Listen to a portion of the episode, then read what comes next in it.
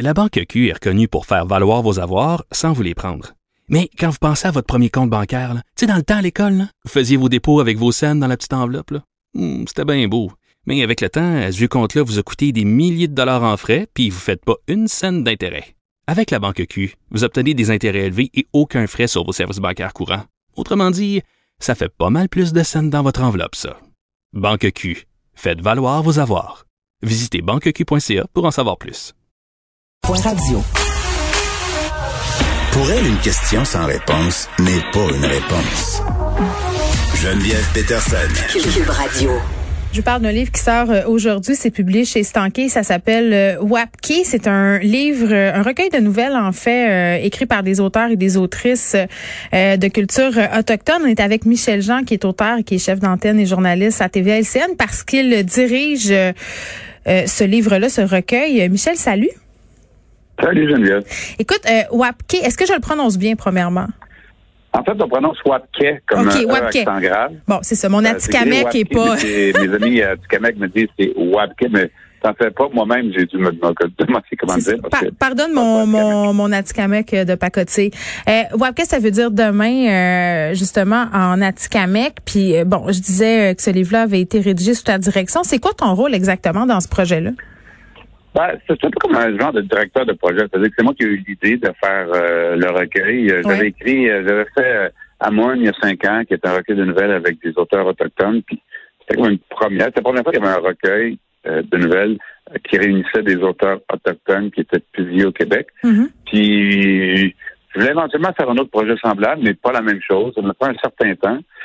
Quand l'idée de faire euh, des un recueil à partir de, de- de nouvelles d'anticipation, euh, de dystopie tout ça, ben, mon, mon travail, tu sais, une fois que j'ai eu l'idée, c'est c'est de trouver les auteurs, de les convaincre d'embarquer dans le projet, parler avec eux autres de, de, de, de, de ce qu'ils voudraient écrire, faire le lien avec l'éditrice. Je laisse l'édition à, à Marie-Ève, qui est, qui est, dont c'est le travail, puis qui est vraiment excellente. de Gélina, l'équipe, euh, ben oui.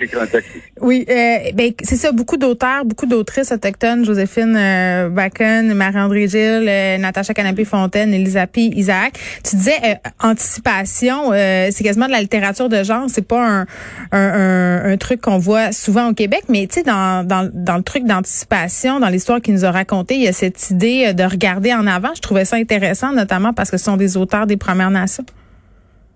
Ben, c'est ça qui est, qui, qui- qui est l'idée. C'est-à-dire que moi, en plus, j'ai- c'est la première fois que j'écris un texte comme ça. Oui. Puis c'est pas, euh, c'est pas des histoires avec des fusées, là, puis euh, des choses comme ça. Ben, L'idée, c'était Merci de le c'est vraiment, préciser. je trouvais que ma- mais tu sais, au Canada anglais, il y, a, il y a beaucoup de ça. Ils appellent ça de l'autoptofuturisme. Oui, oui. Les, euh, les, les Autochtones au Canada anglais écrivent beaucoup de ça.